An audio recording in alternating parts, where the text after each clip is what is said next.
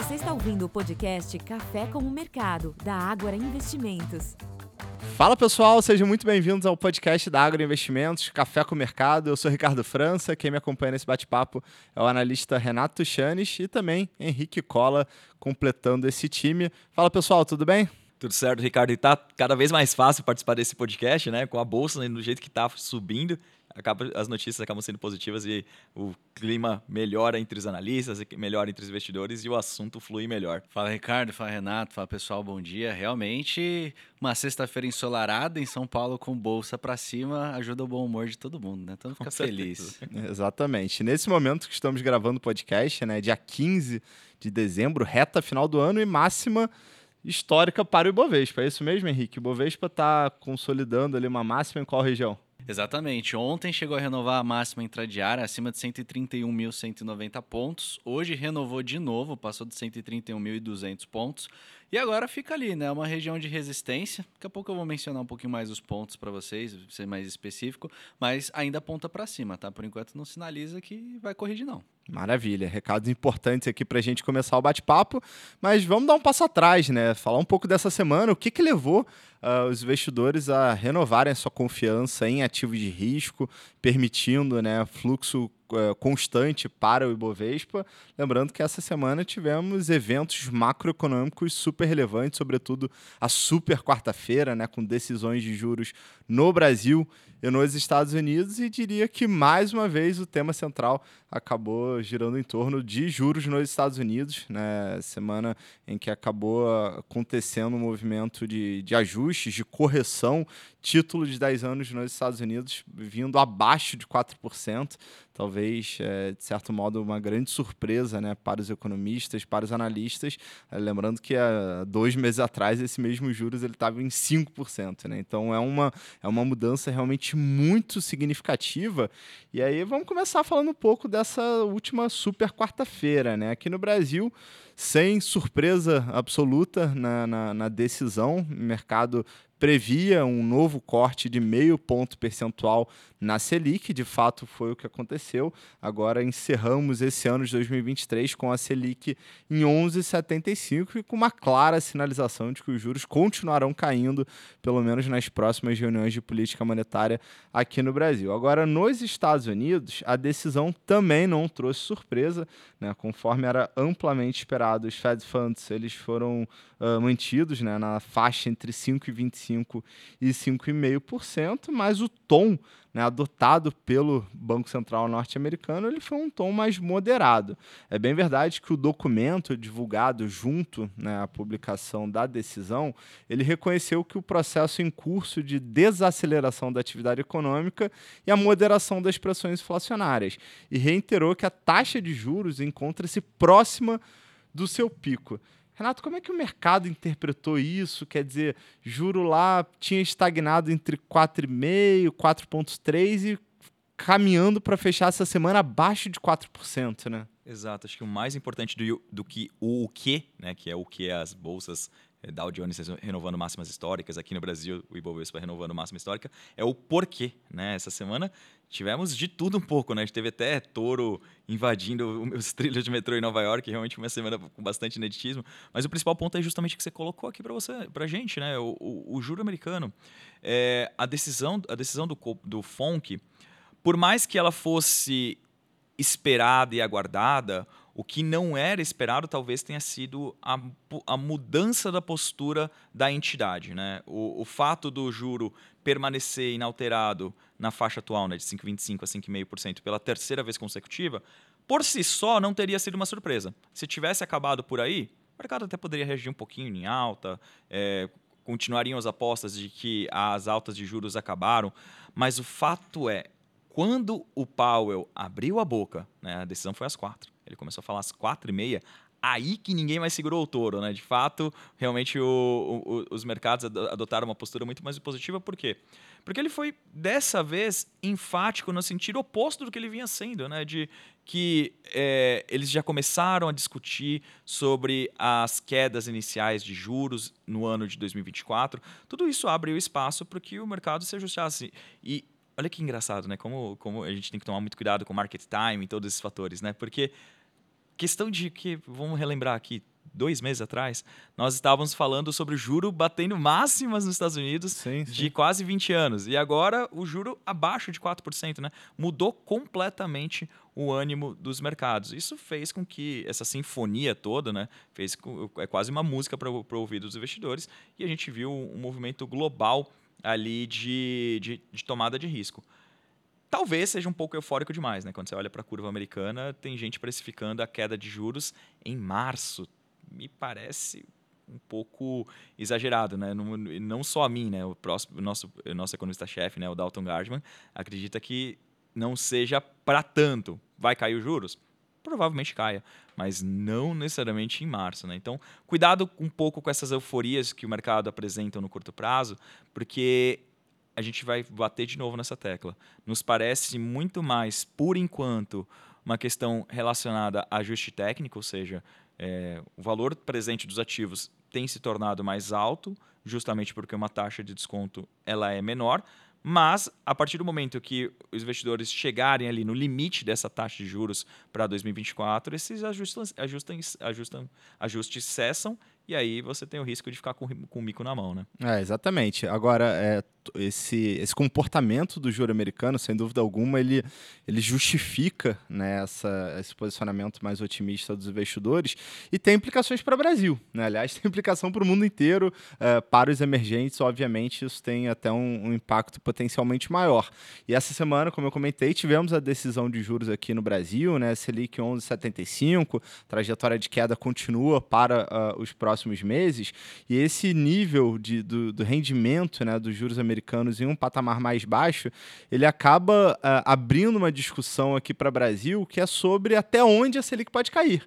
Né? A gente tinha um entendimento que é, poderia ir ali para 9,5, algo próximo a esse patamar. Pesquisa Focus tem um número de terminal de Selic em 9,25, só que nos últimos dois, três dias cresceram as apostas entre os agentes de mercado que o, que o juro terminal aqui no Brasil, a Selic, né, nesse fim de ciclo de queda, poderia vir, poderia vir abaixo dos 9%.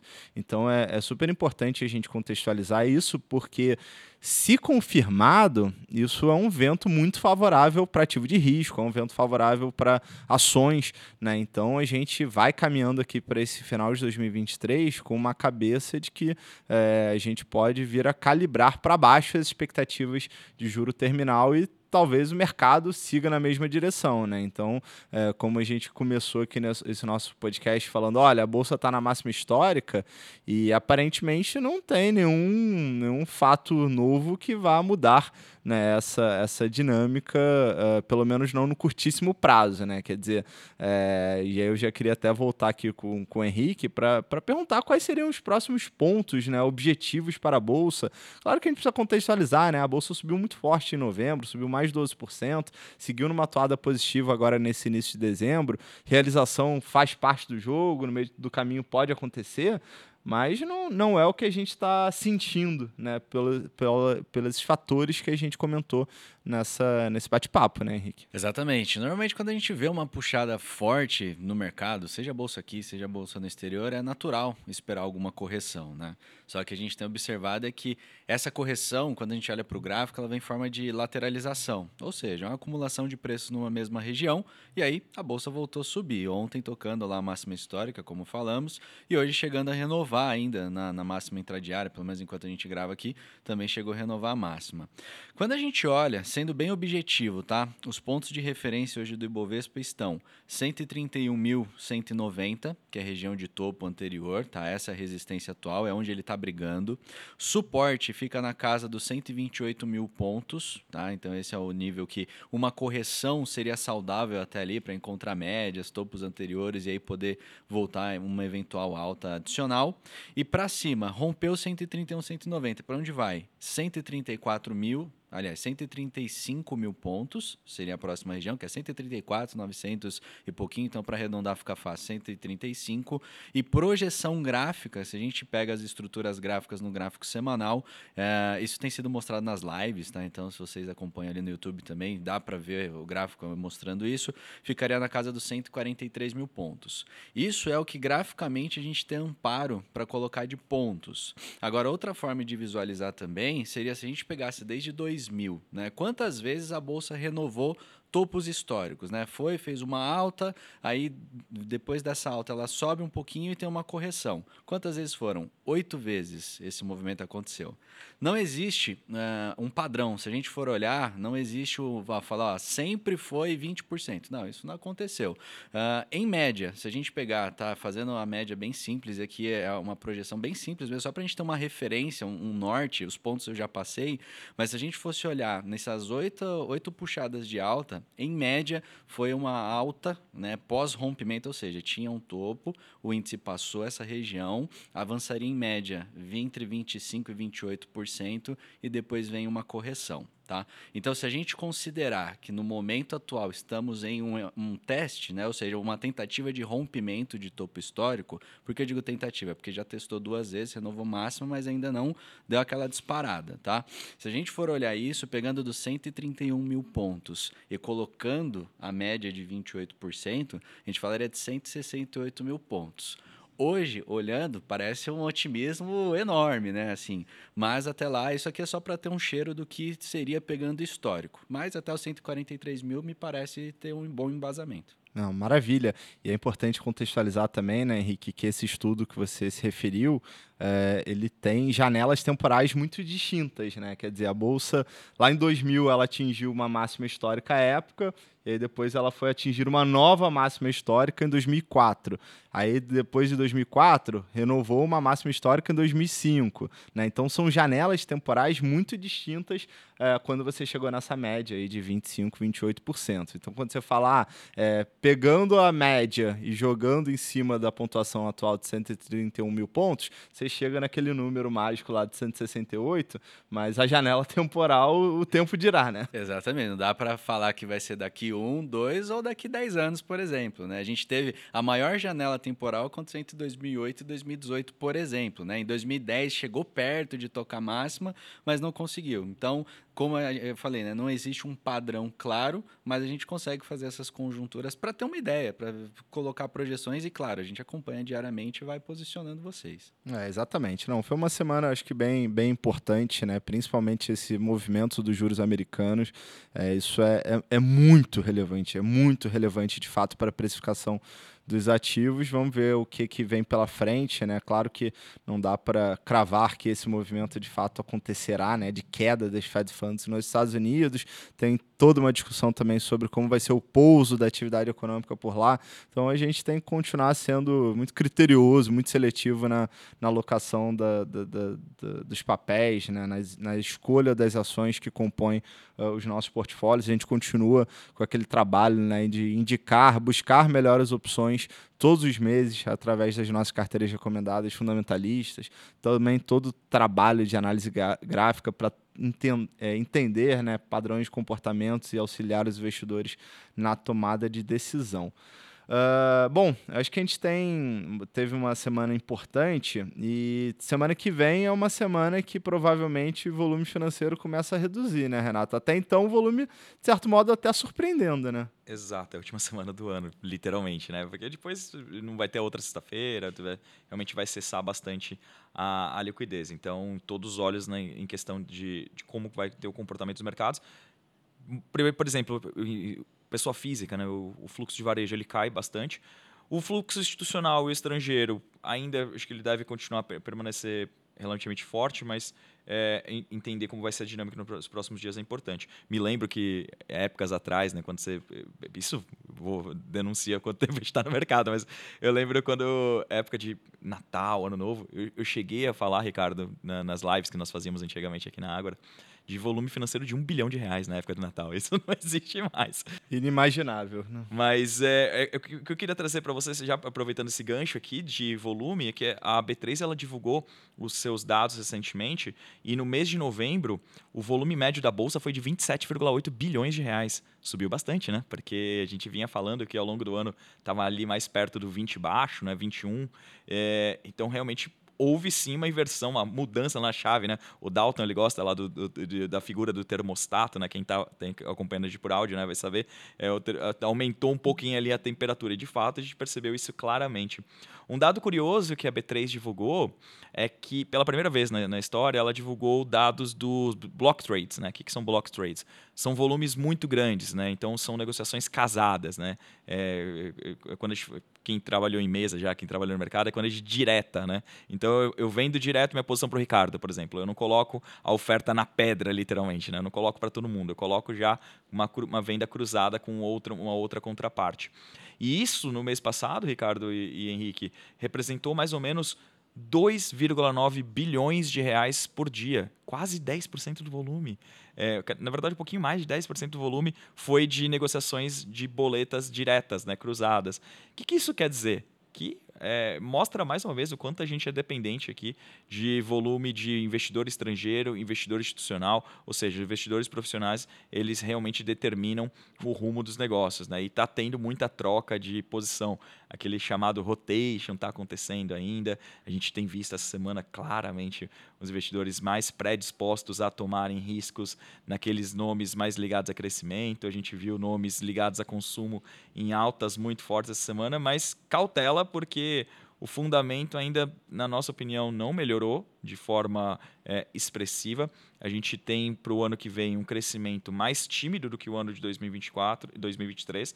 Então, nomes ligados intimamente ao consumo, para além da questão da taxa de juros, talvez não sejam a melhor aposta. Então, muito cuidado para quem está vendo essas altas muito exacerbadas e quer surfar essa onda. Eu acho que o Henrique, o Rosalém, o Hernani, eles vão ajudar muito mais do que a gente da área fundamentalista, porque a nossa indicação aqui é um pouco mais é, de cautela para o médio prazo. Exatamente. Bom, pessoal, lembrando também que semana que vem ainda temos uma agenda econômica importante. Aqui no Brasil vai ser divulgada a ata do Copom, relatório trimestral de inflação. Entre indicadores vão ser divulgados IBCBR, que é um importante dado sobre atividade econômica, na quarta-feira.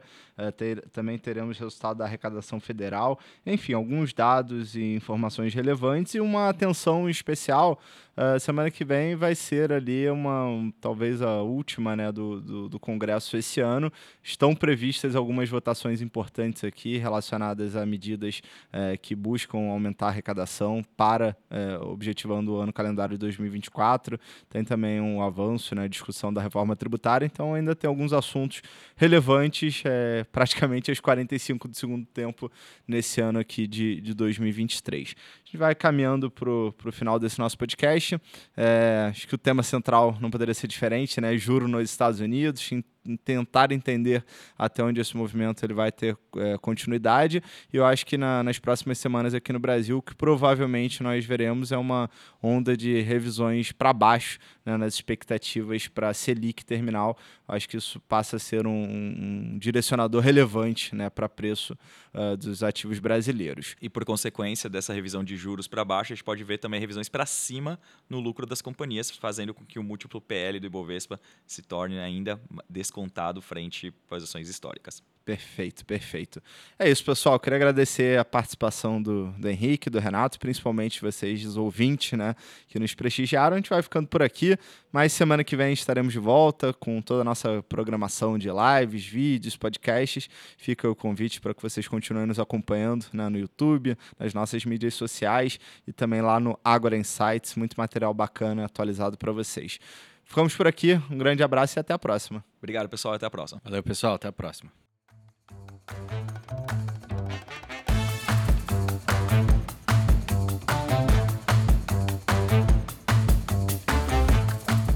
Este podcast não representa promessa de compra e venda ou recomendação de qualquer ativo financeiro, sendo única e exclusiva responsabilidade do investidor a tomada de decisão. Consulte os riscos das operações e a compatibilidade com o seu perfil antes de investir. Rentabilidade passada não é garantia de rentabilidade futura.